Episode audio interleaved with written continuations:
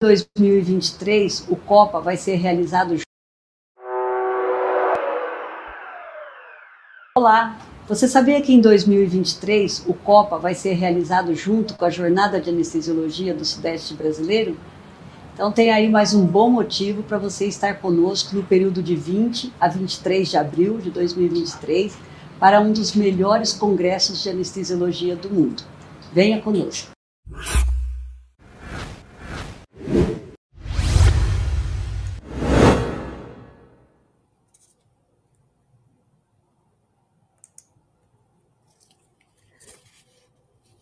Olá, boa noite. Sejam bem-vindos a mais um webinar semanal da SAESP. Hoje, para discutirmos uma nova tecnologia, que é a monitorização não invasiva da pressão intracraniana. Eu sou Maria José Carmona, sou professora associada da disciplina de anestesiologia da Faculdade de Medicina da USP e atual presidente da Sociedade de Anestesia do Estado de São Paulo. E nós sabemos que a anestesiologia está intrinsecamente associada à incorporação tecnológica, né? intensa incorporação tecnológica no intraoperatório. E nos últimos anos tem se dado mais ênfase, eu diria que a devida ênfase, na monitorização cerebral como uma ferramenta de otimização do desfecho neurocognitivo pós-operatório especialmente prevenção de delírio pós-operatório. Né? Então, é dentro desse contexto que nós discutiremos hoje é, o equipamento de monitorização não invasiva, o Brain for Care, para monitorização não invasiva da pressão intracraniana, é uma nova tecnologia que está sendo usada principalmente no contexto é, de unidades de terapia intensiva neurocirúrgica em pacientes neurocríticos, mas que pode ter indicações específicas no intraoperatório e é o que vamos discutir hoje. Né? Para essa discussão, eu trouxe aqui um time de peso que está direto ou indiretamente conectado com essa nova tecnologia e aos quais, desde já, eu agradeço a participação eu irei apresentá-los para rápidas palestras é, antes de iniciarmos a discussão. Eu não tenho conflito de interesses financeiros com essa nova tecnologia, mas tenho que declarar que atualmente eu estou participando de um estudo de usabilidade dessa nova tecnologia é, em pacientes submetidos à cirurgia robótica. Né? E eu agradeço à, empresa Brain for Care por pelo apoio para esse webinar e convido todos a enviarem perguntas e a darem opiniões sobre o uso dessa tecnologia no intraoperatório. É, inicialmente, então, eu vou convidar a doutora Cristiane Travares para uma rápida apresentação é, sobre o contexto né, da, da pressão intracraniana. É, e é, a doutora Cristiane, ela é é doutora em ciências pela Faculdade de Medicina da USP, é coordenadora do Núcleo de Neurociências da SAESP e médica corresponsável pelo CET de Anestesiologia do Hospital das Clínicas da Faculdade de Medicina da USP e coordenadora do curso de especialização em neuroanestesia do Hospital das Clínicas. Então, eu passo a palavra para a doutora Cristiane, a quem desde já agradeço a colaboração para participar desse webinar.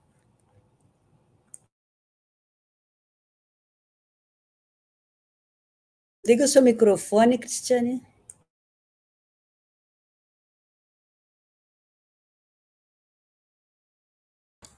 Doutora Cristiane, ainda está fechado o microfone. Oi, boa noite, desculpe. Boa noite a todas, muito obrigada pelo convite, professora, e pela apresentação. É, eu posso Posso compartilhar a tela? Já está aparecendo para vocês? Não? Sim. Tá. Então, eu vou falar rapidamente, brevemente, sobre os princípios fisiológicos da monitorização da PIC, né, da pressão intracraniana. E eu não tenho conflitos de interesse, tá? É, bom, basicamente, por que é importante a gente monitorizar a PIC? Né? Porque a gente sabe que a hipertensão intracraniana aguda ela pode causar desde uma morte, né, ou uma, um, uma lesão cerebral muito grave por conta de uma é, compressão do tronco cerebral decorrente de uma herniação transtentorial, quanto por uma isquemia cerebral global decorrente de uma diminuição crítica da pressão de perfusão cerebral. Então, por isso é muito importante a gente monitorizar, saber né, se o paciente está tendo uma hipertensão intracraniana, porque a gente tem que tomar medidas, né, é, o mais rápido possível antes que isso seja irreversível. Então, para lembrar um pouquinho de neurofisiologia, a gente sabe que o, o, o nosso o componente, a gente tem vários componentes né, no cérebro, que são desde o componente venoso, arterial, né, de sangue, o próprio parênquima cerebral e o líquor.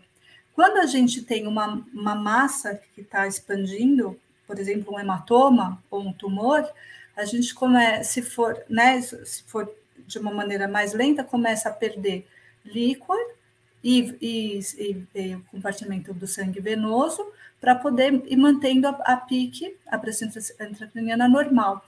Até que chega um momento em que não tem mais como manter esse equilíbrio e a pressão intracraniana começa a crescer. Então, a gente tem essa curva, né, que é a curva de complacência cerebral, que ela vê a, o, a pressão intracraniana e em relação ao volume intracraniano. Então, a gente tem um, um, um bom período né, em, que, em que você tem uma complacência e isso é possível, você essa massa crescer, até um momento em que pouco aumento dessa, desse volume, é, dessa, dessa massa que está crescendo, gera um, um, um, aumento significativo da pressão intracraniana, levando ao colapso da musculatura, é, microvasculatura cerebral e com todos aqueles é, aquelas consequências que eu mostrei no primeiro slide. Tá? Então, assim, a gente precisa identificar o paciente em que momento que o paciente neurológico, qualquer paciente com qualquer injúria neurológica, a gente precisa saber em que é, parte da curva ele está aqui, né? Porque isso vai guiar, por exemplo, a nossa anestesia, né? O manejo clínico, no pós-operatório também, na UTI. Então, assim, é de fundamental importância o, raciocínio que eu até né, comento com os fellows, assim, você olhou para um paciente neurocirúrgico, um paciente neurocrítico, você tem que olhar na sua cabeça e pensar em que momento da curva que ele está, tá bom? Se ele tiver aqui, por exemplo, uma, uma, uma cirurgia letiva de um, um aneurisma cerebral que nunca sangrou, um paciente que está no, no começo aqui dessa curva, ele tem bastante complacência. A gente pode fazer uma anestesia sem grandes, né? Não, não precisa, é, pode deixar o PCO2 normal, pode deixar a pressão normal, não precisa fazer manobra nenhuma para a hipertensão intracraniana, que o cérebro vai ficar bom. Né? Diferente de eu pegar um paciente em que assim ele está aqui nessa fase, entrando nessa fase vermelha da curva, em que eu tenho que ficar muito atento com tudo que eu faço na anestesia, para que ele, na hora que o cirurgião abra, né, a, a, retire o, o, crânio e abra a dura mater, o cérebro não saia para fora. Então, a mesma coisa no paciente neurocrítico, um paciente com TCE, ele pode estar, tá, né, dependendo do tamanho, do, do, grau de injúria, do momento da injúria, de como de como foi essa, essa injúria cerebral, ele pode estar tá em diferentes momentos. E a gente não tem como adivinhar isso, tá? É, a gente muitas vezes se baseia pela história clínica, pelos exames de imagem, mas isso não tem uma acurácia tão, tão boa. É, então, vamos lá, a hipertensão craniana, ela age de duas maneiras, levando a, a, a lesões né, cerebrais. Uma é essa maneira que é que eu expliquei que é mecânica, né, que você começa a o, a, a, lesão aumenta, o cérebro demacia e ele vai herniando, né? E isso tudo pode culminar, né, com inclusive com essa herniação aqui comprimindo o tronco encefálico, tá? E, mas você tem lesões mecânicas, então isso tudo aqui é muito prejudicial.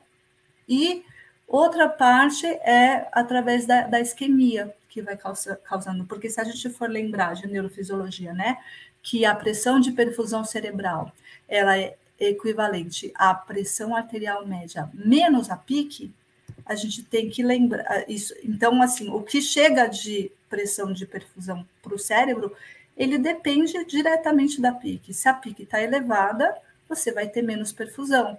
Então, como é que você faz com o paciente quando você não sabe que ele tem hipertensão intracraniana?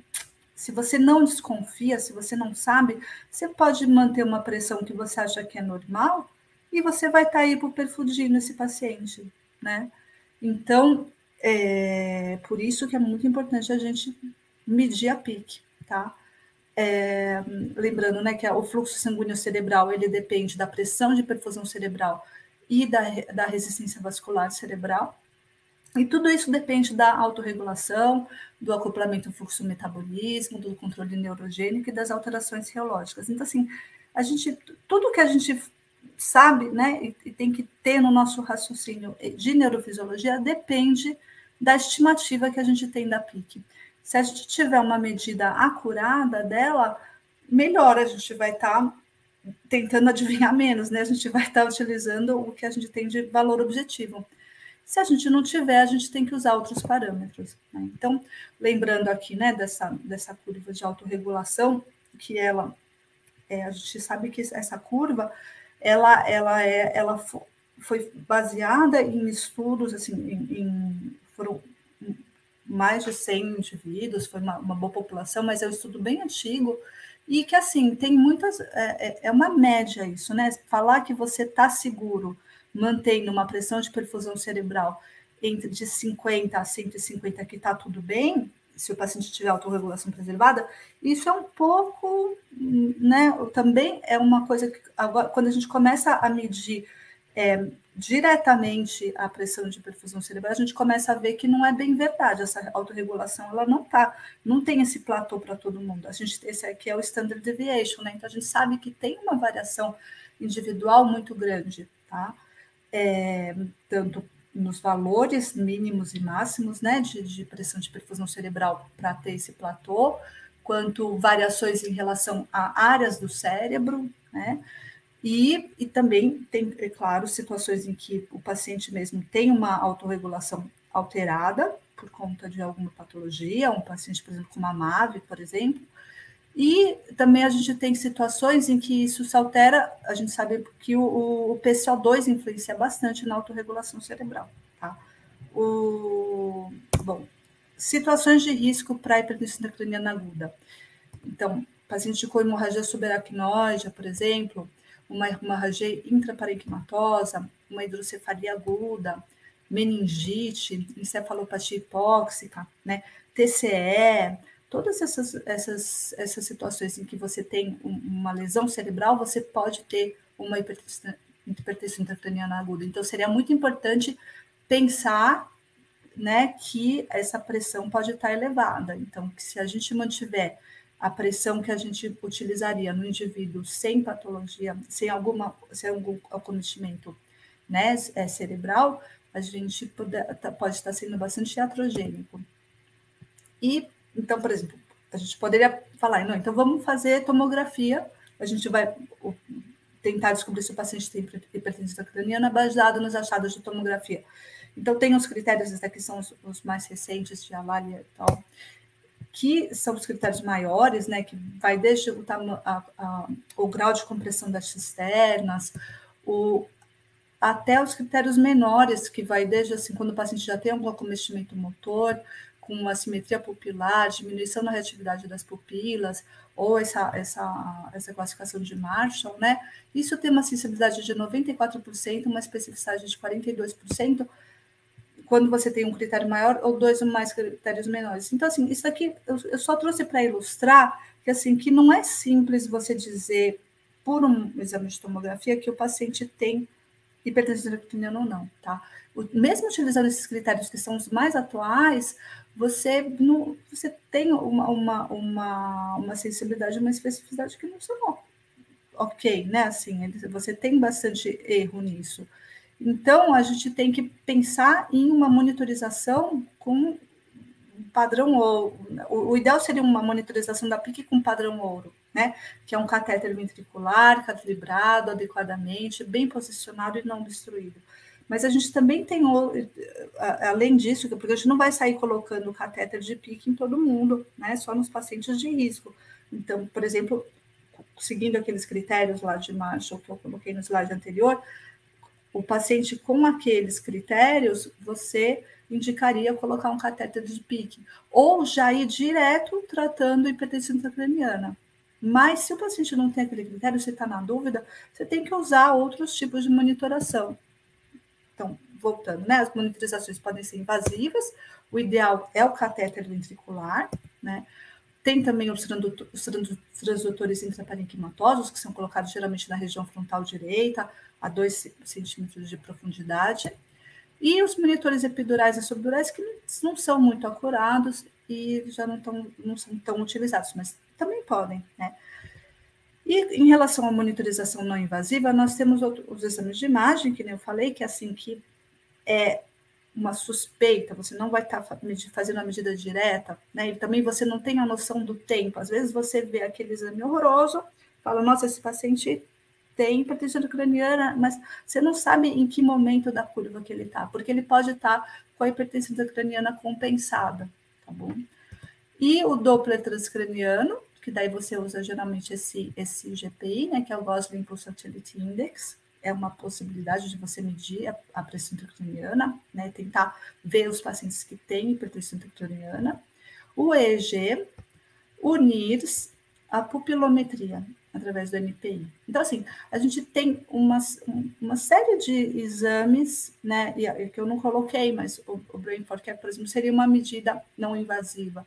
Então, a gente tem uma série de, de, de métodos, né, que podem ser não invasivos, que podem ajudar a gente a tentar ver se o paciente tem realmente hipertensão intracraniana, né? em que momento que ele está lá daquela curva de, de complacência cerebral, para a gente ver o quanto a gente tem que ser invasivo, ou tem que ser muito radical nas nossas condutas ou não, e o quanto que as nossas condutas podem estar tá, é, funcionando ou não. Tá? Eu esqueci de falar da, da bainha de ultrassom da bainha de nervo óptico, então também que pode ajudar a estimar isso. Então, esse artigo é bem legal, eu recomendo para vocês, sabe? Assim, ele faz uma ele faz um, um histórico geral do, do, da hipertensão intracraniana, da medida de hipertensão intracraniana, e, e ele compara as diferentes metodologias, mas engraçado assim que ele não, eu deixei até aqui em branco aqui, porque ele não, não coloca o Brain for Care ainda, né? Que eu acho que é uma, uma tecnologia nova.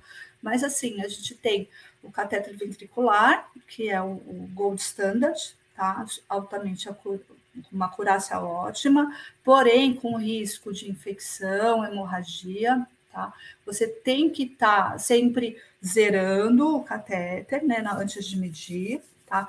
A vantagem do catéter ventricular é que você também pode drenar líquor, então, ao mesmo tempo que você mede a hipertensão intracraniana, você também tá, pode tratar, né? É, o custo ele é alto e assim mais alto ainda quando a gente usa aqueles catéteres com, com antibiótico impregnado, porque daí tem a vantagem de né, diminuir o risco de infecção, porque infecção é catastrófico, né? A gente pensar um paciente com catéter e uma infecção nesse catéter, ele vai ter ventriculite, que é super difícil de tratar, alta morbidade, né? Então, a gente tem essa alternativa de ter o catéter impregnado de é, antibiótico, tá?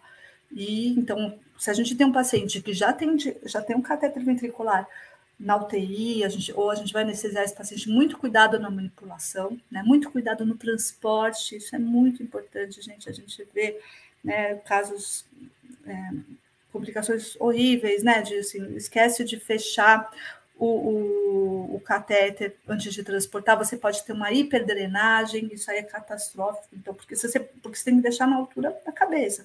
Se você deixar o, o catéter lá embaixo, né, o dreno lá embaixo, e aberto, você vai drenar líquido muito rapidamente, você pode ter uma síndrome de hiperdrenagem, o paciente, né, assim, é gravíssimo isso.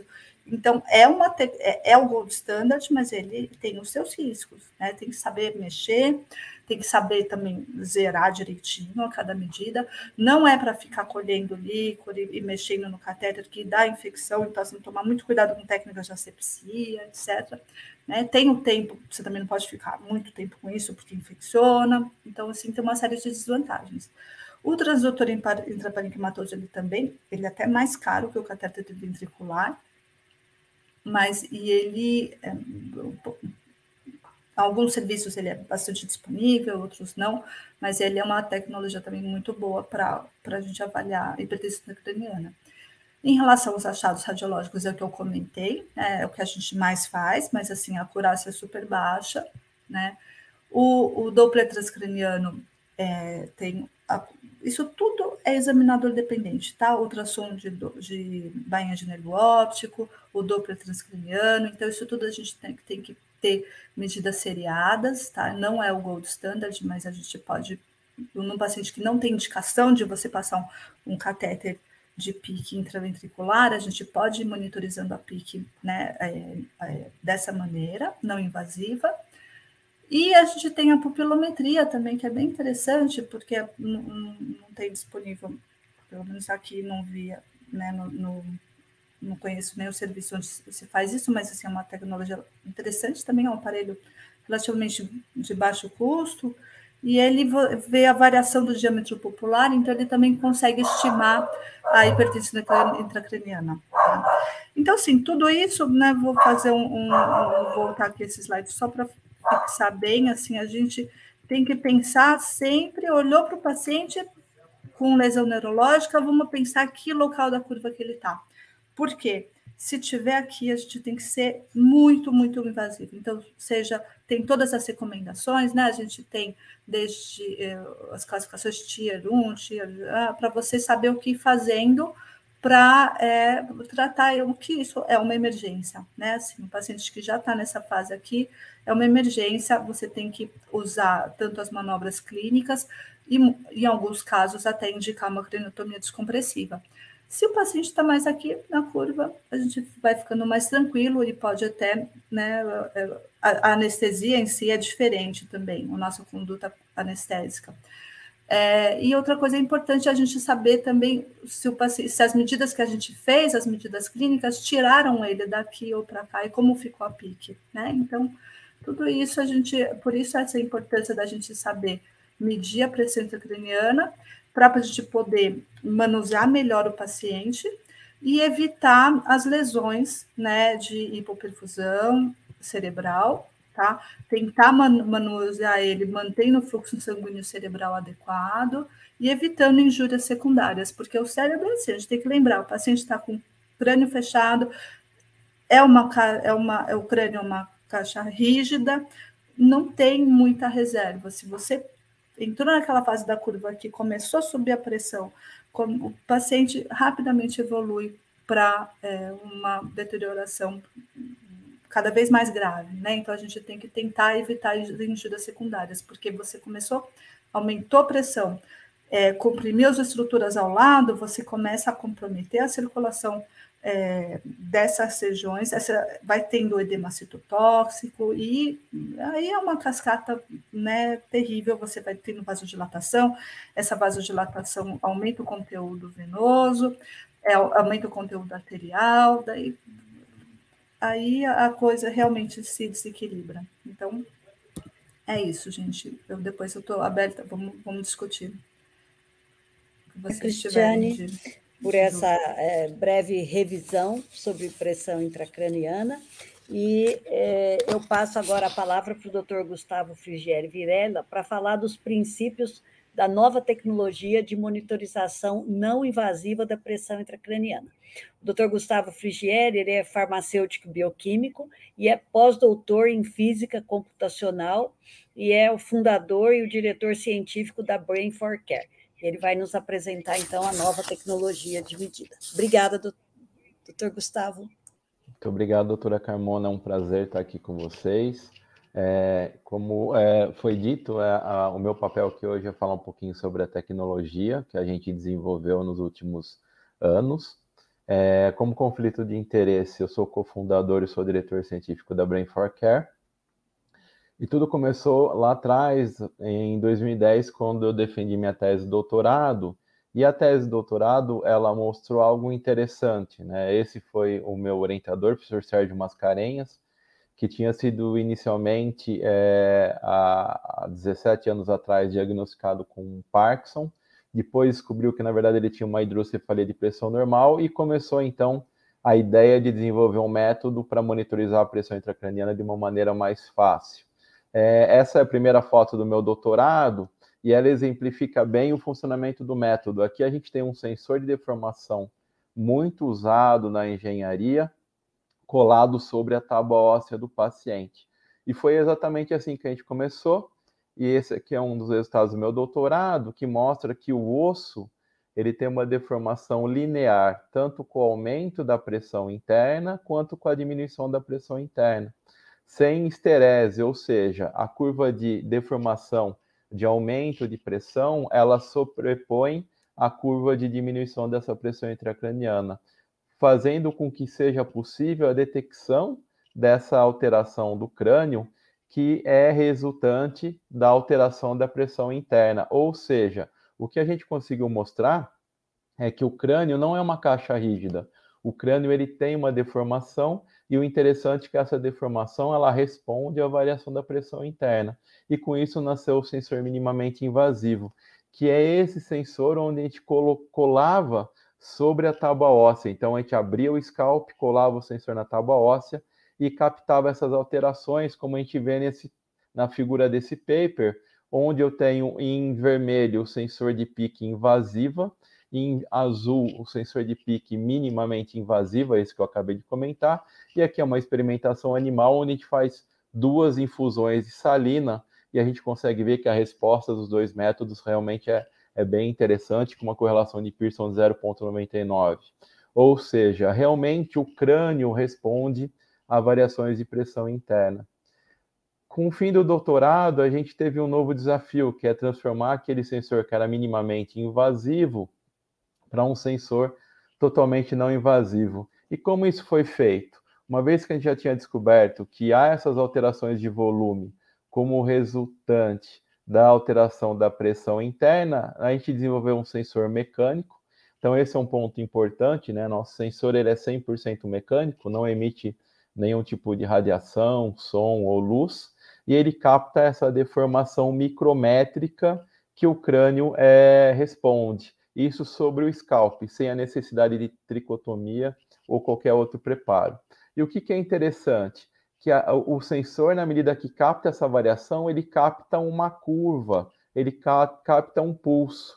Aqui, um exemplo também da, da experimentação animal é, com o nosso sensor comparando com o invasivo, né, também com infusões lombares, mostrando que há uma resposta bem interessante também do sensor invasivo quanto comparado com o sensor é, o sensor não invasivo quando comparado com o sensor invasivo.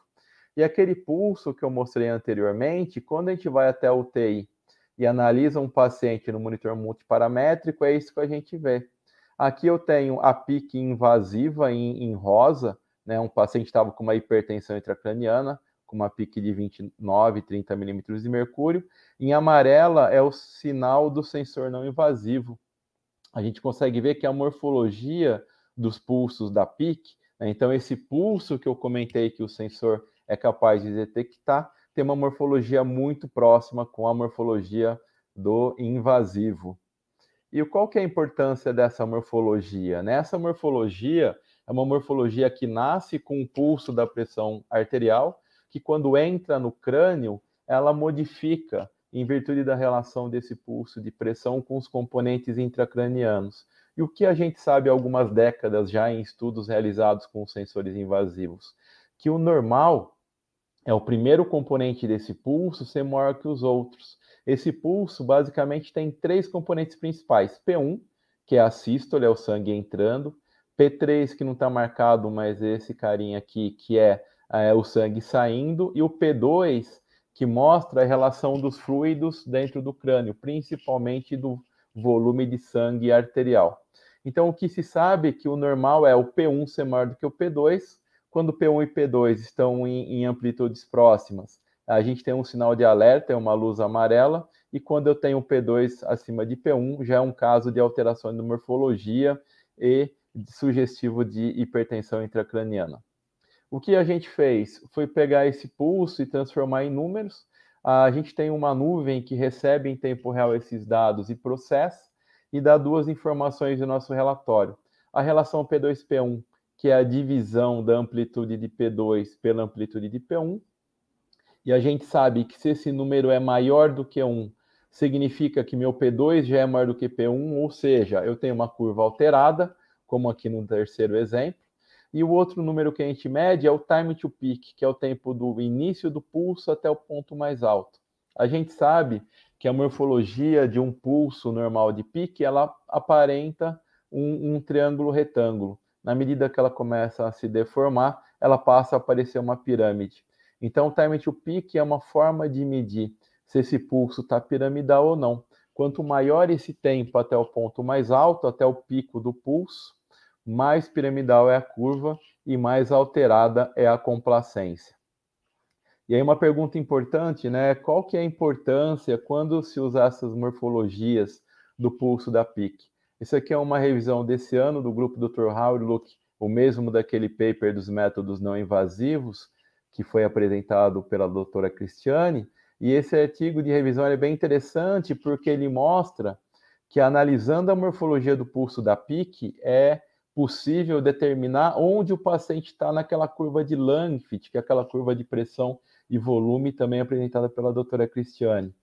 Além disso, esse artigo mostra que é possível acompanhar a piora e a melhora do paciente por meio da análise da morfologia do pulso da PIC. E por fim, esse artigo ele propõe o uso da morfologia do pulso da PIC e também da, da oximetria cerebral para o melhor manejo desses pacientes, inclusive citando o sensor B4C, que é o sensor Brain 4 Care, como uma ferramenta interessante para o acompanhamento desses pacientes. Então, em suma, é um sensor é, não invasivo e mecânico que a gente consegue usar é, nos pacientes de forma bem simples e, e bem prática. Muito obrigado doutor Gustavo. Então, antes de passarmos para o uso intraoperatório dessa nova tecnologia que foi apresentada pelo doutor Gustavo, é, o doutor Sérgio Brasil ele vai nos mostrar sobre o uso é, em pacientes neurocríticos é, no contexto da terapia intensiva. Né? O doutor Sérgio Brasil ele é, é especialista em neurocirurgia e neurosonologia, é pós-doutor pelo Departamento de Neurologia do Hospital das Clínicas da Faculdade de Medicina da USP e faz pesquisa clínica em neurocirurgia e especificamente em hemodinâmica encefálica. Então, eu agradeço é, o Dr. Sérgio Brasil pela colaboração aqui no nosso webinar para apresentar essa parte relacionada ao uso no contexto, principalmente da terapia intensiva em pacientes neurocríticos. Obrigada.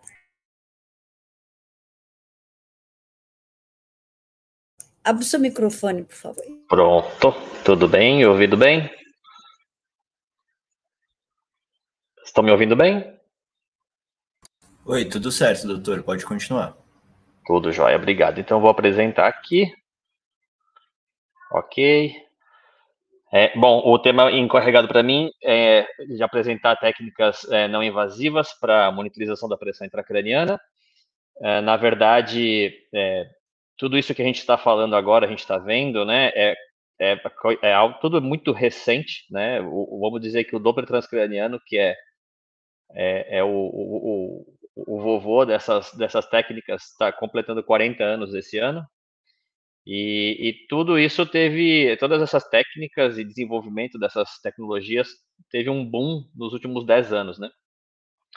Então, muitos trabalhos estão sendo publicados e a gente tem usado cada vez mais isso ou no apoio à monitorização da PIC invasiva ou como até uns métodos de rastreio para quem você vai é, monitorizar, para quem você não vai, ou até, né, quando, como a doutora Cristiane falou, quando você não tem uma prerrogativa ética para invadir um paciente, né, é, pelos riscos de aumentar, a, a, de causar uma infecção ou uma nova lesão no doente, você então tem ferramentas substitutas para o acompanhamento que servem tanto para o intraoperatório, quanto para a UTI, quanto o âmbito pré-hospitalar, o âmbito de enfermaria. Então, a gente vai falar algumas coisinhas sobre isso. O meu conflito de interesse é que eu pertenço ao Comitê Científico da Brain for Care. É, eu, eu sou de formação é, em neurosonologia, né? primeiramente neurocirurgião, mas é, atualmente eu trabalho avaliando é, é, hemodinâmica cerebral com o Doppler transcraniano, que é o nosso carro-chefe. E aí, como foi citado já, então, né, é, esse, esse paper da doutora Cristiane já mostrou, é, é, a última revisão sobre a monitorização da pressão intracraniana, tanto invasiva e não invasiva, técnicas que a gente pode usar. Esse, esse slide foi já falado, então eu vou diretamente, até porque a gente já correu um pouquinho do tempo, é, fazer alguns resuminhos das técnicas mais usadas e é, o que, que a gente pode é, de ver de vantagens e desvantagens nelas, né? Então, o, o Doppler transcraniano, uma técnica ultrassonográfica, é uma técnica fantástica porque você, é, é, fora vários diagnósticos vasculares que você pode fazer do doente, é, atualmente você tem os estudos para poder fazer é, aferições ou, ou, ou medidas é, matemáticas da pressão intracraniana do doente. A gente tem, sim, o índice de pulsatilidade, que foi falado, agora ele é uma relação de diferença entre sístole e diástole. Sendo assim, muitas outras condições que não são hipertensão intracraniana podem me trazer alterações nesse índice, né? Desidratação, doente séptico, é, se tem uma, uma insuficiência ejetória, é, se ele está desidratado, né? E, e, e, tudo isso prejudica o volume é, intravascular e isso prejudica então a diástole principalmente, né? A parte mais passiva do pulso cardíaco, então do pulso arterial. Sendo assim, o valor diastólico cai e aí a gente tem uma maior diferença entre sístole e diástole, aumentando esse IP. Então, muitas vezes a gente tem uma falsa impressão de hipertensão intracraniana, e isso que eu faço no meu dia a dia é avaliar aquela onda, interpretar dentro do contexto clínico daquele doente, se isso faz sentido ser hipertensão intracraniana ou não. Mas já com a, a evolução de muitos estudos, foi até pensado em fórmulas matemáticas, corroborando os valores da pressão arterial e os valores do Doppler, e aí foi desenvolvida é, é, fórmulas matemáticas onde a gente pode estimar a pressão intracraniana e estimar a pressão de perfusão cerebral. Né? Isso é muito interessante. Essas fórmulas têm um altíssimo valor preditivo é, positivo. Então, se elas indicam alteração, muito provavelmente o paciente realmente tem alteração da pressão intracraniana ou da pressão de perfusão, com um valor preditivo negativo não tão bom. Ou seja, se elas estão dentro do valor normal, não quer, é, elas têm um valor preditivo menor e aí poderia que o paciente tivesse um problema não detectado. E aí, então, mostrando para vocês um, os nossos trabalhos, aí a gente tem um modelo, um paciente, então, que está sendo monitorizado com Doppler transcraniano, tem a sonda e ele tem aí um sensor Brain for Care junto, onde a gente consegue obter todas as ondas é, ao mesmo tempo, né? Ondas do fluxo sanguíneo cerebral, das velocidades de fluxo, é, ondas da pressão intracraniana invasiva, não invasiva, se perceber ali, ele tem um, um, um monitor HALMED que é ali acoplado, então ele também tá, tem um catéter intracraniano invasivo, e a gente tem também a pressão arterial invasiva. Então, com todas essas informações, a gente pode fazer vários estudos muito interessantes, como nesse exemplo que eu estou mostrando para vocês aqui, é, tem uma, uma grandeza matemática é, de forma automática calculada pelo Doppler, que é a pressão crítica de fechamento. Por isso, por que, que é tão interessante, tão importante aquilo que a doutora Cristiane mostrou sobre a autorregulação cerebrovascular? A gente tem que ter em mente que sempre a gente está monitorizando né, a pressão arterial do paciente numa artéria braquial. E a pressão trabalhada pelas artérias intracranianas ela é muito menor, ela é reduzida, né? A, a, a resistência cerebrovascular ela é muito menor, né? Que, do que a resistência é, é, vascular periférica. Então, assim, é, muitas vezes você tem uma pressão arterial sendo olhada para o monitor multiparamétrico, que parece adequada, mas a gente não leva em consideração que a pressão de perfusão cerebral ou a pressão arterial dentro, né, principalmente das mais distais, os capilares cerebrais, ela é, ela é menor do que essa pressão da, da artéria radial. E isso pode fazer a gente não perceber que a gente está hipoperfundindo o cérebro e fornecendo pouco fluxo. E aí a gente tem então a pressão crítica de fechamento, é, e a resistência ao produto, que é a resistência cerebrovascular que a gente consegue ver com o Doppler. Eu, ia, eu poderia falar um pouquinho mais disso aqui, mas como a gente está com o tempo um pouquinho corrido, eu vou passar para frente, a gente pode discutir mais para frente. É, bainha do nervo óptico, excelente método, né? Tem sido cada vez mais usado. Você pode treinar um, um enfermeiro na sua, na sua UTI, você pode treinar é, você mesmo e residentes, e todo mundo pode aprender, é muito simples, muito fácil, muito repetitivo. Quer dizer, muito fácil de repetir.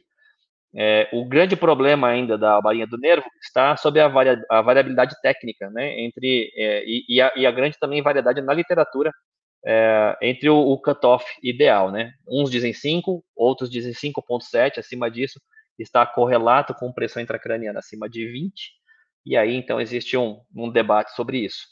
É, e, e um, um para hipertensões intracranianas agudas, é um ótimo método quando você faz uma medida para baixar a hipertensão intracraniana e você observar a redução da bainha.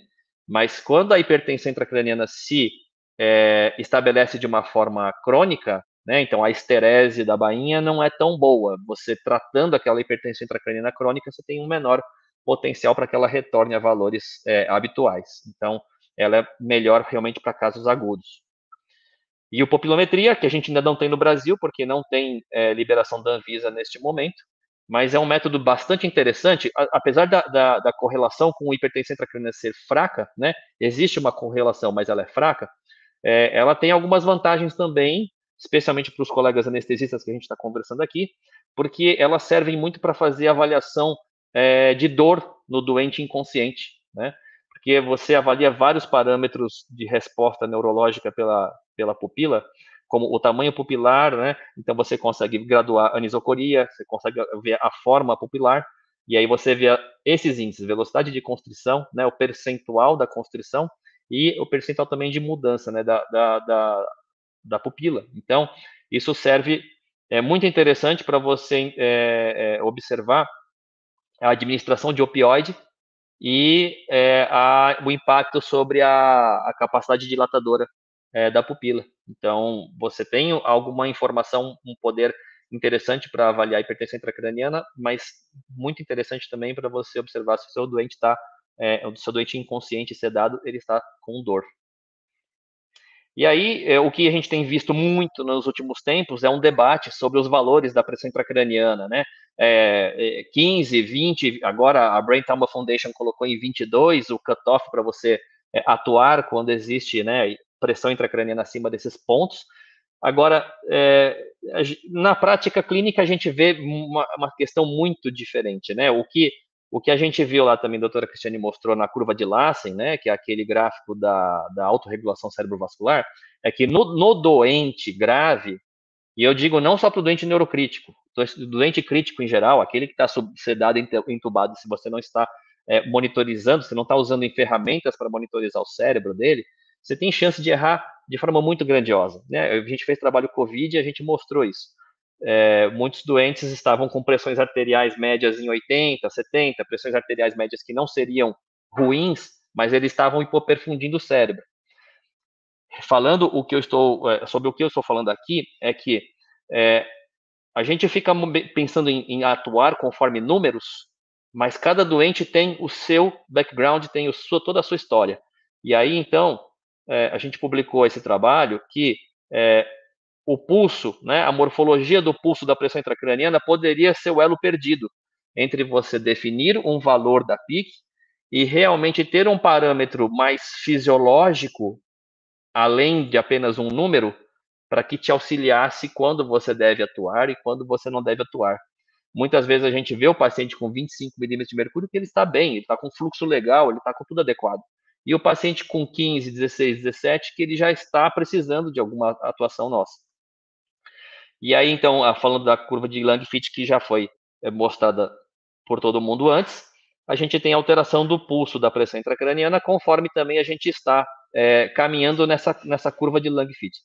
Se essa curva fosse uma curva fixa, a gente teria os números sobrepostos sobre essa curva, mas a gente não tem esses números, porque para cada pessoa o número é diferente. Então, a gente tem um parâmetro morfológico, um parâmetro fisiológico para você acoplar com uma tensão, né, como um, um, uma leitura realizada por um Stray Gauge, né, que é o, o, a, ponta do catéter de pique, que está ali um extensômetro checando uma pressão.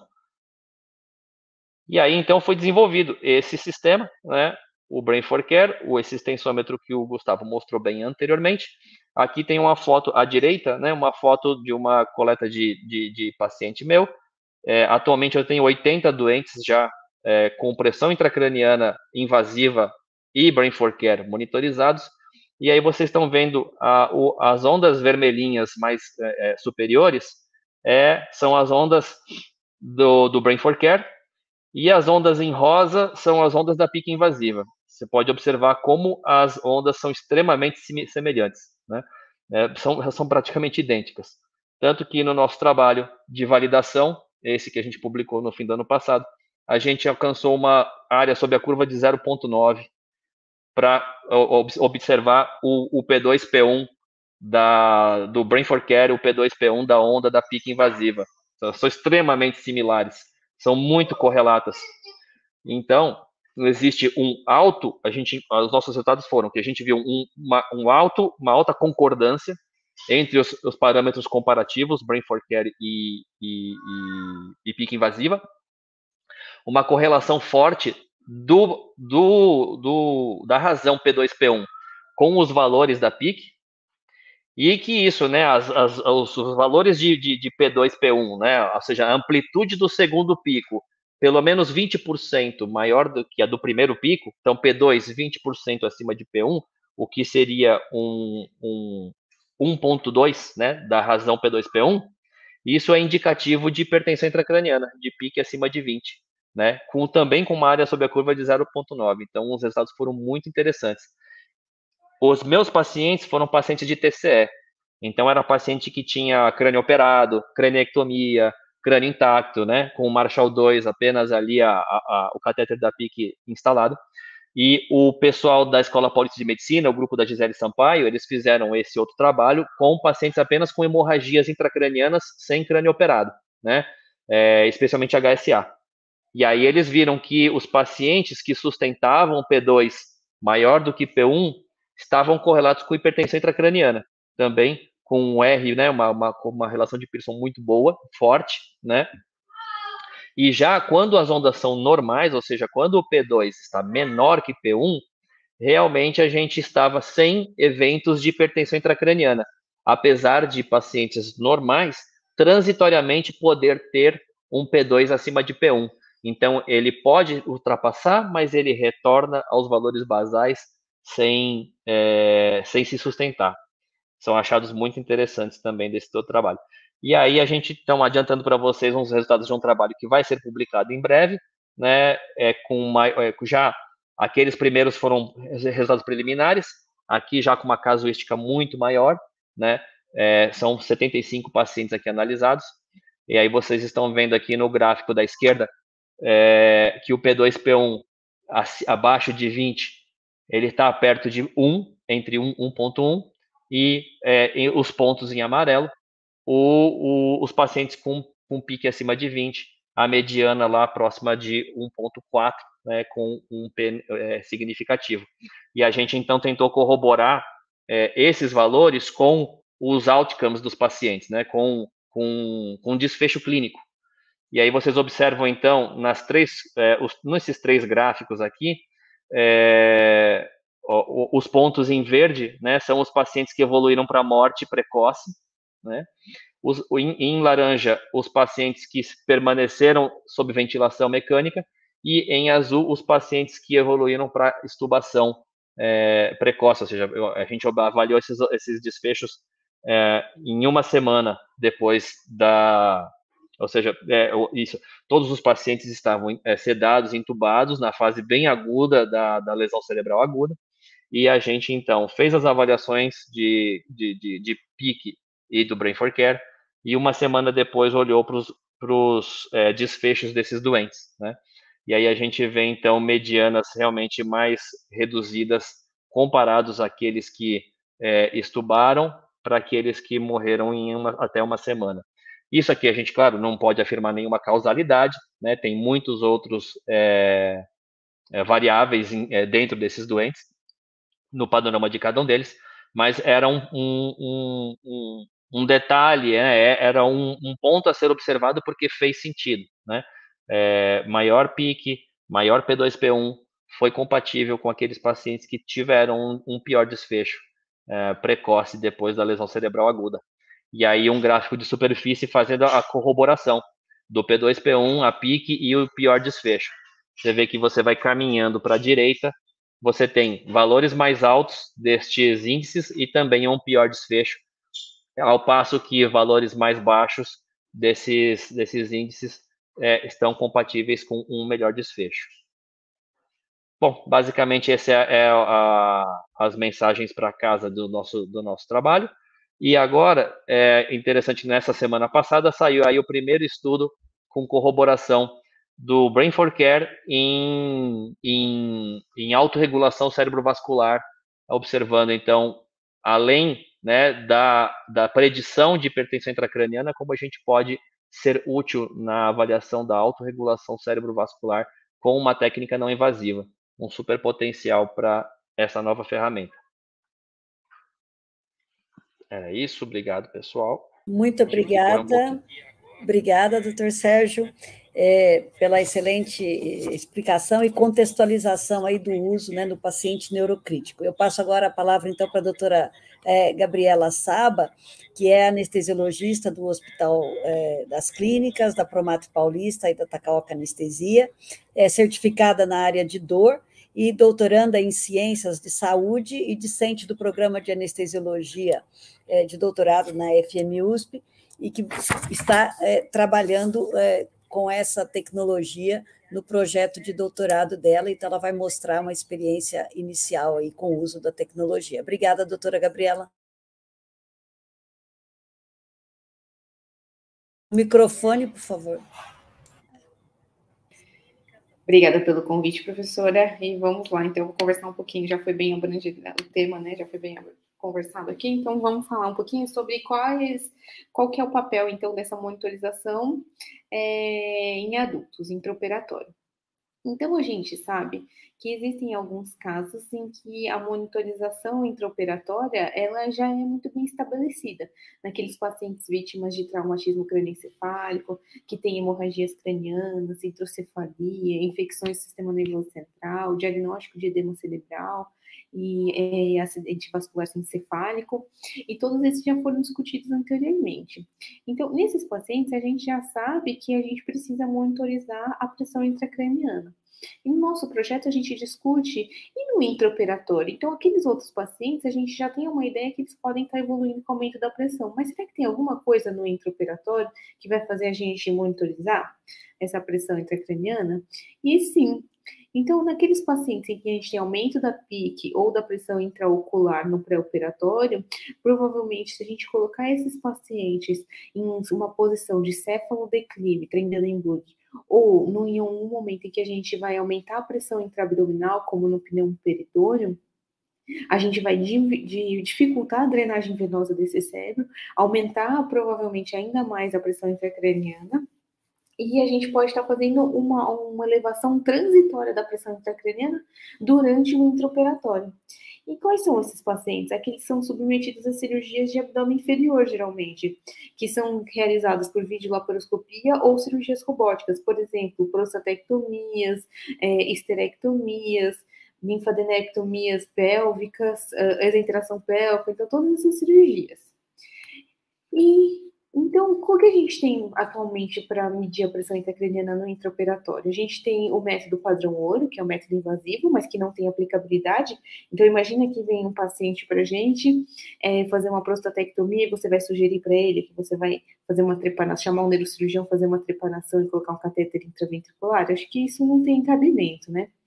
Existem algumas tecnologias, como o Doppler transcraniano, já foram abordadas pela doutora Cristiane, pelo doutor Sérgio, pelo Gustavo professor Gustavo. E, por exemplo, Doppler transcraniano, a gente precisa é, de, de um profissional ultrassonografista especializado para fazer. Então, no intraoperatório, é um pouco difícil pra, no cenário do anestesista.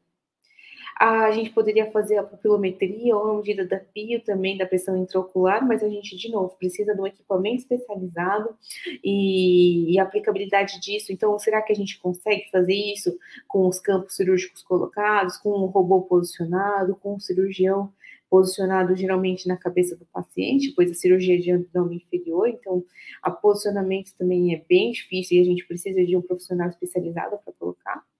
E a gente também tem algumas medidas é, que não são tão acuradas, como a bainha do nervo óptico, o anestesista ele é apto a fazer, uh, o treinamento é super fácil, mas, de novo, uh, ela não é tão acurada. E a gente também tem aqueles medidas indiretas, que é o que a gente mais utiliza na realidade, na nossa atualidade. Então, a gente faz o EEG processado, oximetria cerebral, a gente define parâmetros ventilatórios, então, todas as formas que a gente pode ver como que está acontecendo dentro da, da pressão intracraniana. Então, o Brain for Care, ele vem para a gente como uma opção para o anestesista. O que atualmente a gente não tem nada que a gente consiga fazer que seja acurado, fácil manuseio. Então, o Brain for Care trouxe para a gente isso, uma possibilidade da gente ver o que está acontecendo, como está a complacência cerebral. E o nosso estudo é justamente isso. A gente utiliza a, essa tecnologia nas prostatectomias robóticas e videolaparoscópicas, e a gente já publicou o primeiro caso aqui na, na, na revista, na Bijan, em que a gente mostra que com, quando a gente coloca o monitor da Benchmark Care, a gente consegue ver, visualizar muito bem a onda P1, P2, e a gente viu que assim que a gente fez o pneu peritônio e o cefalodeclive, já houve uma alteração da complacência cerebral, e essa alteração da complacência cerebral ela se manteve por todo o procedimento, inclusive no fim da cirurgia, e quando a gente compara com o alargamento da bainha do nervo óptico, a gente vê que o alargamento ele foi muito mais tardio. Então, assim, esse é só é um relato de caso, a gente ainda precisa concluir o estudo para ver é, exatamente o que, que, a gente vai achar, mas ele sugere que uh, o Brief for Care ele é uma ferramenta muito legal para a gente conseguir ver no intraoperatório o que está acontecendo e talvez ele seja muito mais é, precoce do que a ultrassom da banha do nervo óptico, muito mais acurado. E qual que é o nosso questionamento desse estudo? Então, a gente vê duas, é, a gente te, pretende com esse estudo ver duas coisas. E a primeira é a usabilidade intraoperatória. Então, como o professor Gustavo explicou brilhantemente, a, o Brain Care, ele se baseia, então, é, no, na dilatação do crânio, então é, é um sensor mecânico da, de como faz a movimentação do crânio, e a usabilidade intraoperatória, ela se vem no questionamento de que o paciente ele está sob é, aquecimento por entrada de ar forçado, o cirurgião encosta na mesa, tem movimento pelos, pelos braços do robô cirúrgico, então, será que esse sensor mecânico, ele sofre interferência de todos esses componentes a ponto de que a gente não consegue consegue fazer uma medida curada ou será que a gente consegue fazer é, as medidas apesar de todos esses fatores influenciadores?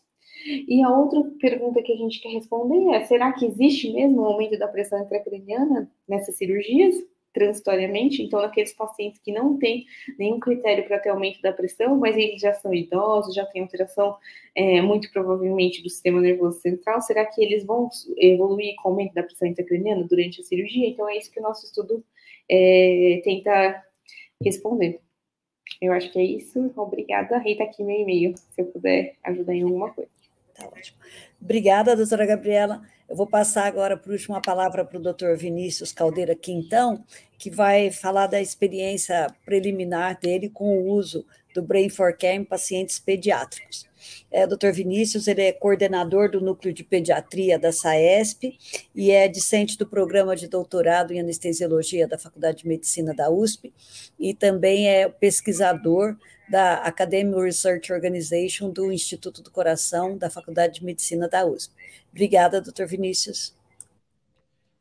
Obrigado, professora, pelo, pelo, pelo convite e também pela apresentação. É, vou compartilhar aqui os meus slides. Então, é, falando um pouco sobre a, a, o uso da tecnologia do Brain for Care em crianças e, e realmente o que, o que a gente pode é, utilizar dessa tecnologia também na anestesia pediátrica. Então, essas são as instituições que eu represento e esses são os meus conflitos de interesse. Não tenho nenhum conflito de interesse com a Brain Care. Então, isso aqui já foi falado né, por todos os, os outros é, colegas hoje aqui nessa noite, sobre os tipos de monitores né, que podem ser utilizados no para medir a pressão intracraniana.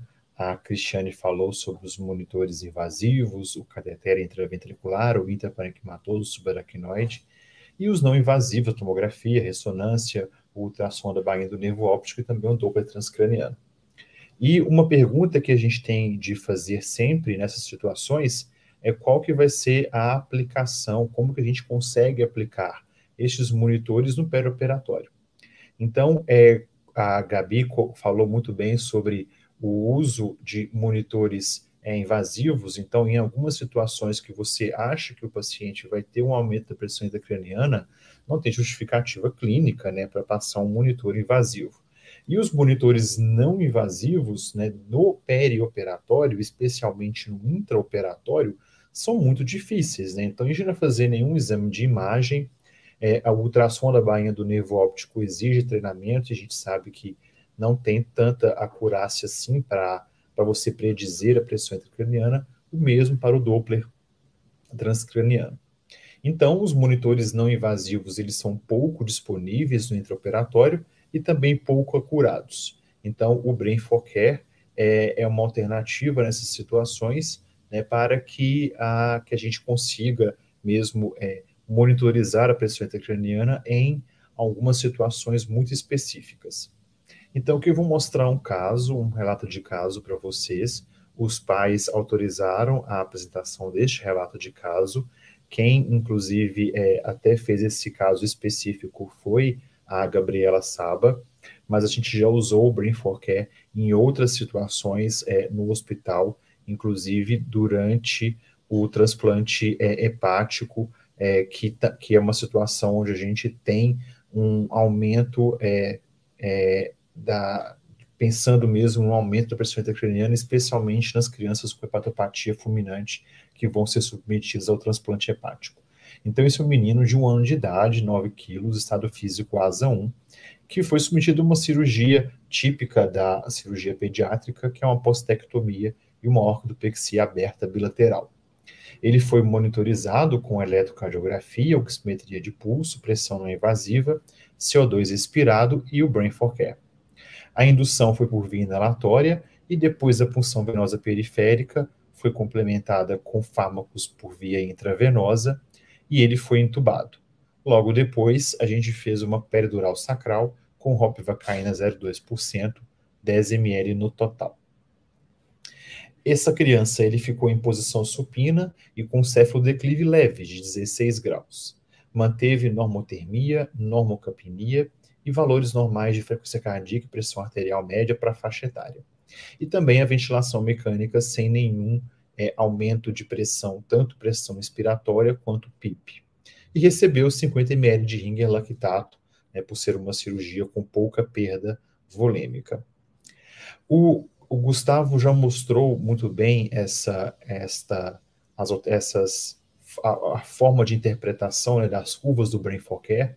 Então, essa razão P2, P1 entre 1 e 1.2 é uma zona de alerta, acima de 1.2 uma zona vermelha, e também mostrou que o time to peak, né, que é o tempo desde o início até o ponto mais alto da curva, que é normalizado para a frequência cardíaca do paciente, né, então quando se a curva é mais piramidal, igual o Gustavo falou, tem um tempo maior né, para atingir o pico, um tempo maior de time to peak, e valores superiores a 25% são preocupantes. E como que foi é, o relatório dessa criança que não tinha nenhum fator para aumento de pressão intracraniana? Foi só mesmo uma, uma forma da gente é, é, aprender a usar o dispositivo. Então, aqui mostrando a criança com, com Brain for Care, né, com essa faixa já pediátrica, então, o brain fog é aqui é, posicionado aqui na altura do osso temporal. E esse relatório, né, que o, o, o aplicativo software nos fornece, né, como o Gustavo já mostrou. Então, essa criança, ele teve cerca de 3% do tempo de anestesia, né, do tempo que ele foi monitorizado, 3% ele teve um, uma relação P2-P1 acima de 1.2. A maior parte do tempo, ele teve uma relação que a gente considera é, normal. E ele teve aqui, é, do, eu até marquei aqui, tanto no minuto 17 quanto no minuto 18, ele teve um time to peak acima né, de 25, né, mostrando uma curva mais piramidal. Então, é uma criança sem nenhum fator de risco, submetida a uma anestesia geral padrão, como a gente faz na grande maioria das anestesias, das anestesias pediátricas, e também sem nenhum fator de confundimento né, para aumento de pressão intracraniana, ou também que poderia levar a aumento de pressão intracraniana, né, mostrando que nessa cirurgia, mesmo com um, um cefalodeclive leve, pode ter um aumento da pressão intracraniana, como demonstrado aqui nessa monitorização. Durante é, o exame ele também foi submetido a medidas de ultrassom da bainha do nervo óptico, que teve esse valor de 3,6 5,7, que a gente considera normal.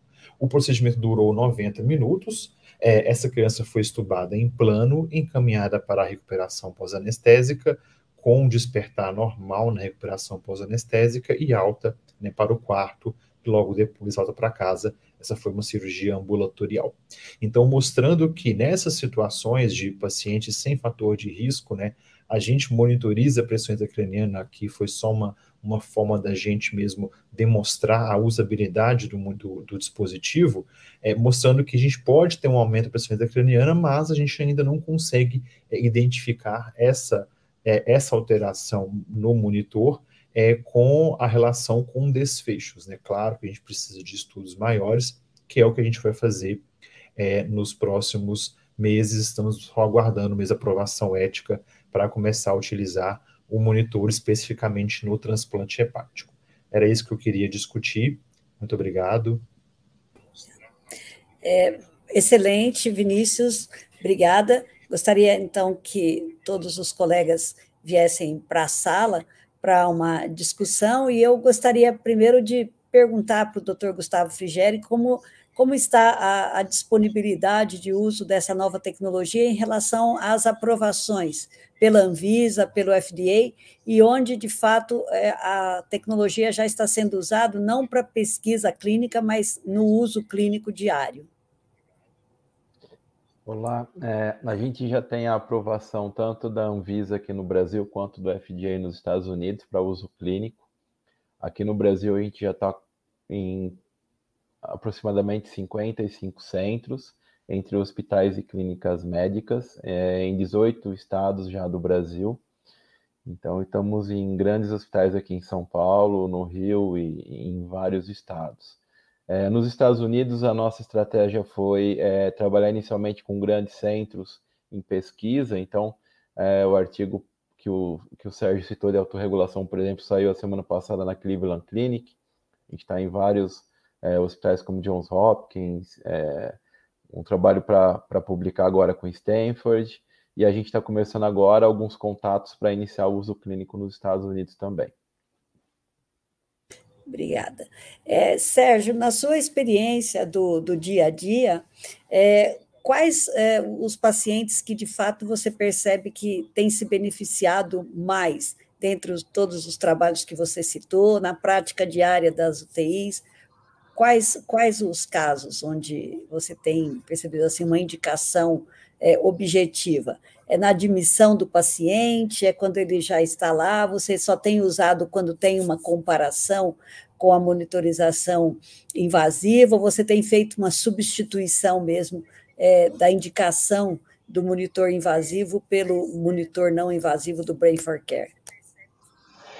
Ah, a gente foi é, usando bastante e, e observando o, o, potencial né, que existe por isso até que na, na minha apresentação eu citei que a gente enxerga realmente o potencial para que isso esteja no, no âmbito pré-hospitalar, né, num, num pronto-socorro, numa enfermaria, num, no, no, centro cirúrgico, na UTI, é, porque, assim, é, o, meu, o meu mundo é o paciente grave, né, e, e eu assim, eu, eu, encontrei o Gustavo numa das aulas dele e fiquei fascinado por tudo que ele apresentou.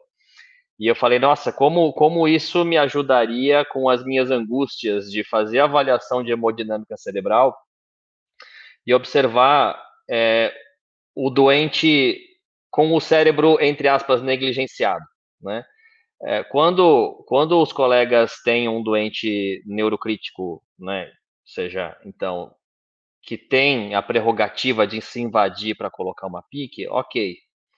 É, ele já, já é um mundo que existe conhecimento e que existe estudo em cima. do papel da PIC nesse pessoal. Mas aí a gente sabe que a hepatite fulminante, o paciente séptico, o, o doente da sepse de Covid, que é um doente, um doente de, de SARA, entre outras múltiplas áreas. É, eu fiz muita avaliação intraoperatória, né? Legal falar do que a gente, do público nosso que é o anestesista. É, eu fiz muita avaliação com o Doppler intraoperatória e com o Doppler a gente já até sabe se o colega está passando a mão no inalatório ou se ele está passando a mão no, no, no endovenoso porque a resposta, a resposta da vasoconstrição ou a vasodilatação cerebral e aquela aceleração do fluxo ou aquela depressão do fluxo é imediata, né? E aí você sabe que aquele cérebro que ficou lá super dilatado, né, com aquela super hiperemia, o paciente não vai acordar bem. E isso você vê com o, Doppler, com o, com o Brain for Care de forma muito clara. Então, é, muitas vezes eu estava, estava avaliando um doente e aí eu vejo com o meu Doppler lá um IP aumentado. Aí eu penso, puxa, isso aqui será que é hipertensão intracraniana? Será que faz sentido? Porque aí tem dúvida de acordo com a história clínica. Será que é hipertensão intracraniana ou será que isso aqui é uma outra situação? E aí você faz o Brain for Care e vê que a relação P2P1 está normal. E aí você vai então para entender que outra causa seria para aquele IP aumentado. E você sempre encontra alguma causa que, que provoque uma redução do volume intravascular.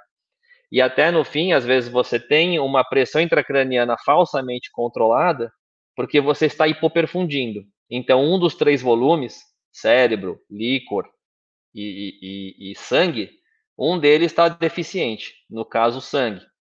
Você vê, você vê um hipofluxo sanguíneo cerebral com o Doppler, e aí você vê um inchaço cerebral com o Brain for Care, você entendeu? Esse paciente ficou já hipoperfundido por muito tempo.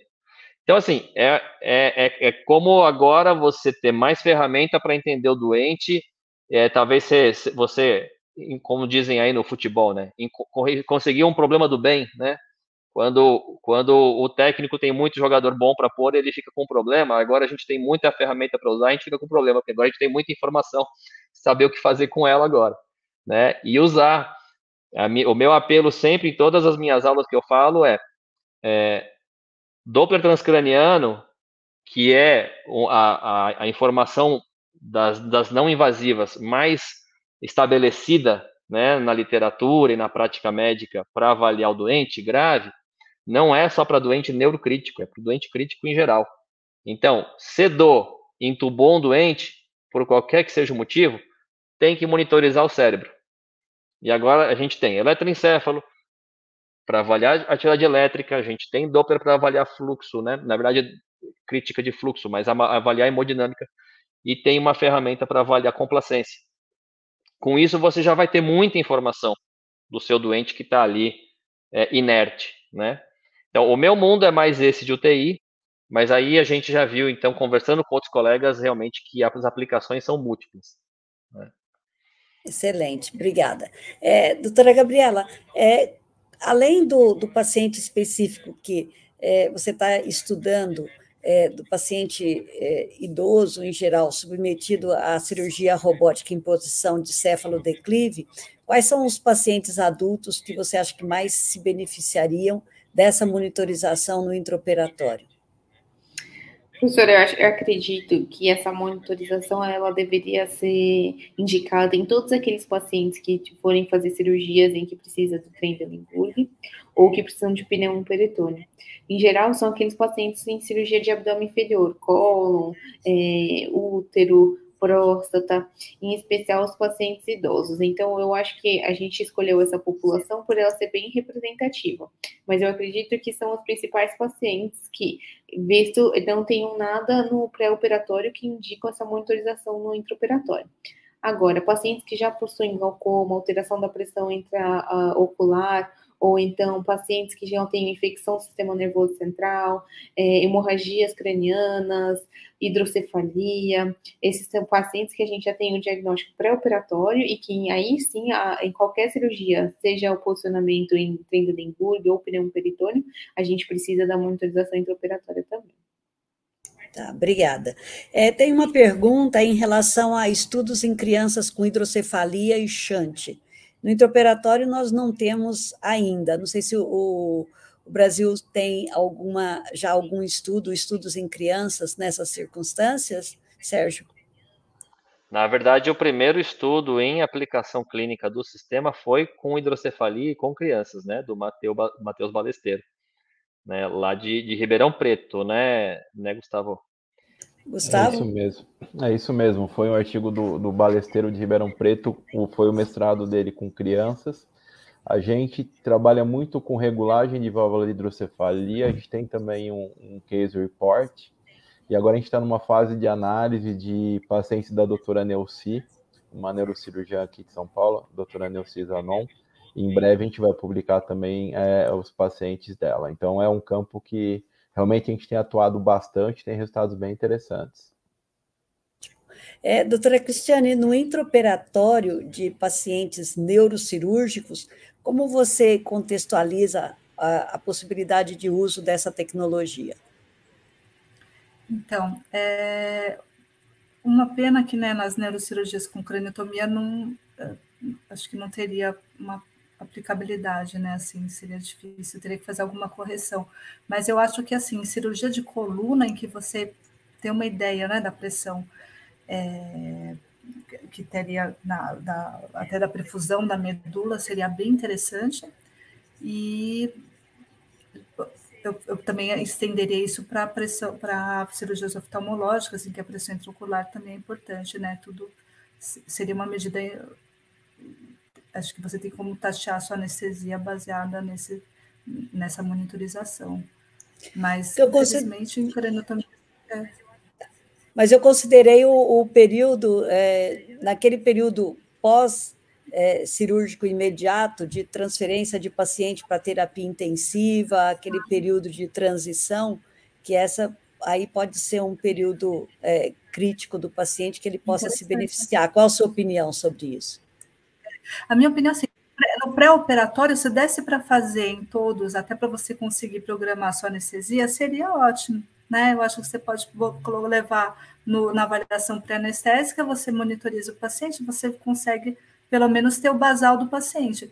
No pós, depois que o paciente é, vai, né, ainda está ainda tá sedado, está levando UTI, eu acho que é uma medida, é uma questão de, de se pensar assim, ter o valor basal e depois ir acompanhando né, no pós-operatório. Ok. É, o... é... Doutora, doutora Carmona, o que acontece assim, é, no caso de um de, depois né, de um pós-operatório neurocirúrgico, é, depois de então uma, uma craniotomia ou uma craniotomia descompressiva, é, o que a gente observa assim, as ondas seguem iguais. É, a, o Brain for Care continua obtendo uma onda igual que a onda da PIC. Não, não por o crânio ter sido manipulado, essa onda se modifica uma da outra. Porém, o que modifica são os cutoffs. A gente já não consegue mais garantir que 1.2 de, de, de P2P1 seja igual à hipertensão intracraniana, porque aí toda a dinâmica intracraniana foi modificada. Então, você muda esse, esse cutoff mas a onda continua legal. É interessante que de repente você pode usar o paciente como o próprio referencial para acompanhar o que está acontecendo com ele. Porém, você não vai ter um ponto exato. Ah, excelente, Sérgio, obrigada. É, doutor Vinícius, é, além das crianças do, da, das cirurgias de transplante hepático, algum outro grupo você considera que pode se beneficiar dessa nova tecnologia?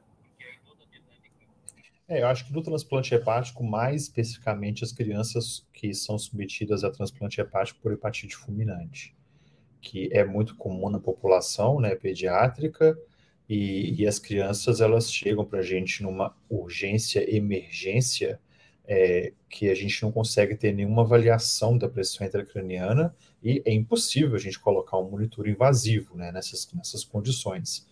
Né? É, aqui no Instituto da Criança e do Adolescente do HC, o, colegas estão usando é, é, o Brain for Care para monitorizar a pressão intracraniana dessas crianças com hepatite fulminante que estão fazendo tratamento clínico. Eles fazem plasmaférese no pré-operatório para tentar não transplantar. Né? Então, plasmaférese para ver se consegue resolver a hepatite fulminante e tentar não transplantar. É, foi utilizado e ainda eu não sei quais, quais são os resultados, É, outras situações, igual a Cris falou, é na avaliação pré-operatória, né? Então, a criança com neurotrauma, que chega para a gente, então é interessante saber as medidas, e em algumas situações bem, bem específicas, como as cranioestenoses é, em crianças sindrômicas, né, onde o aumento da pressão intracraniana pode ser um problema, também, claro, seria na avaliação pré-anestésica, e é até motivo de estudo de uma colega nossa aqui da pós-graduação, ela é cirurgiã plástica, é, está fazendo o estudo dela em Bauru, e ela vai usar o Benflocare para medir a pressão intracraniana dessas crianças que vão ser submetidas à cranosinostose, especialmente as crianças sindrômicas, onde o aumento da pressão intracraniana pode ser um problema nesta população. Tem uma pergunta aqui sobre o uso em cirurgia cardíaca é, com SEC, é, com ou sem parada circulatória cerebral. É, você quer comentar, Gabriela? Então, é, o estudo de, em cirurgias cardíacas da pressão intracraniana, ele sempre foi muito, é, foi o primeiro passo que começou a estudar como que se comporta em cirurgias que não são neuro, cirurgias. E a gente sabe, então, que a gente tem interferência, assim, da SEC na pressão intracraniana, é, mas eu acredito, acho que o Gustavo pode me corrigir se eu estiver errada, que não tem estudos em relação ao Brain for Care nessas cirurgias cardíacas. Eu sei que tem da, a utilização de monitores invasivos e outros métodos não invasivos, mostrando que a gente tem alteração, sim, da complacência cerebral. Agora, do Brain for Care eu não tenho certeza, acho que o Gustavo pode Oi, Gabriela. A gente tem um, um, paper publicado na Revista Brasileira de Terapia Intensiva, que foi um paper do Dr. Salomon da Beneficência Portuguesa, é, que é o início de um estudo que ele está fazendo lá com pacientes pós-SEC. E, e, é bem interessante porque ele tem usado o sensor para ajustar o paciente naquela curva de Lassen, para ver a zona de melhor autorregulação cerebral, já que esse paciente pós-cirurgia cardíaca, normalmente a gente né, deixa numa pressão arterial mais baixa para evitar o sangramento do sítio cirúrgico. Então ele tem feito esse manejo e aí ele tem visto tanto a relação do pós-sec quanto essa relação do ajuste da PA com o melhor desfecho. Tem uma última pergunta aqui, é, mas que foi especificamente a apresentação da doutora Gabriela, que é, é do Gelson Marques, é, nos casos de cirurgia robótica para prostatectomia, é, temos a preocupação de prevenirmos o aumento da PIC devido ao cefalodeclive acentuado. Qual a experiência de vocês? Então, é exatamente a experiência da doutora é, Gabriela, acho que ela já tem uns 20 casos coletados, né? E teremos, estamos aí em fase de coleta. Você quer comentar mais, Gabriela?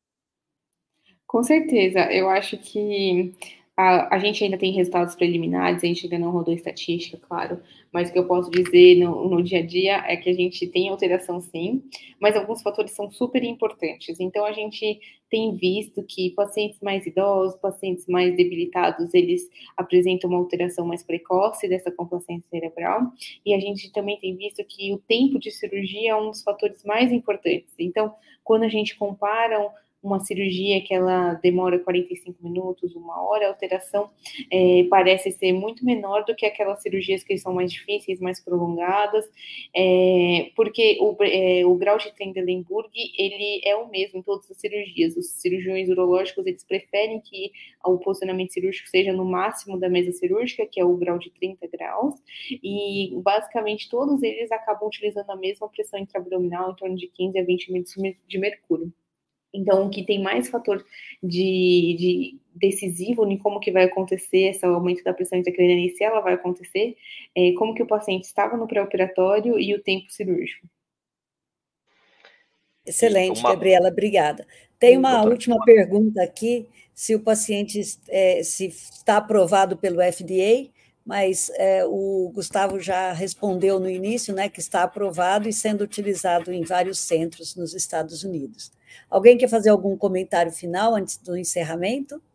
É, eu só queria é, é, completar o, o assunto da, da, do posicionamento, é, e aí com uma experiência de observação, né, não, não foi realmente uma avaliação estatística e tal, mas uma experiência de campo com os doentes COVID, quando a gente fez as monitorizações deles, é, e o doente COVID ele é é um, havia em grande, uma grande prevalência de obesos entre eles, e eles eram colocados em prona, né?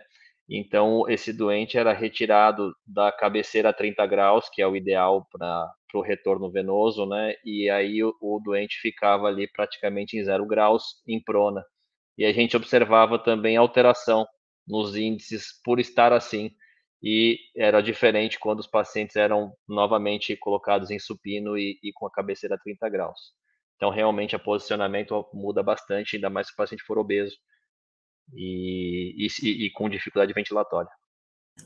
Excelente. Então, assim, uma monitorização contínua que nos permite uma observação continuada do paciente em diversas circunstâncias, seja no pré-operatório, no intraoperatório, é, no pós e também no ambiente da UTI. Eu acho que essa tecnologia permite essa avaliação, mas sem dúvida nós precisaremos de mais experiência. Né? Então, é uma, uma tecnologia nova que está aprovada pela Anvisa, pelo FDA, então temos possibilidade de uso em mais casos para podermos ganhar uma experiência e refinarmos né, as indicações e a nossa experiência com a tecnologia.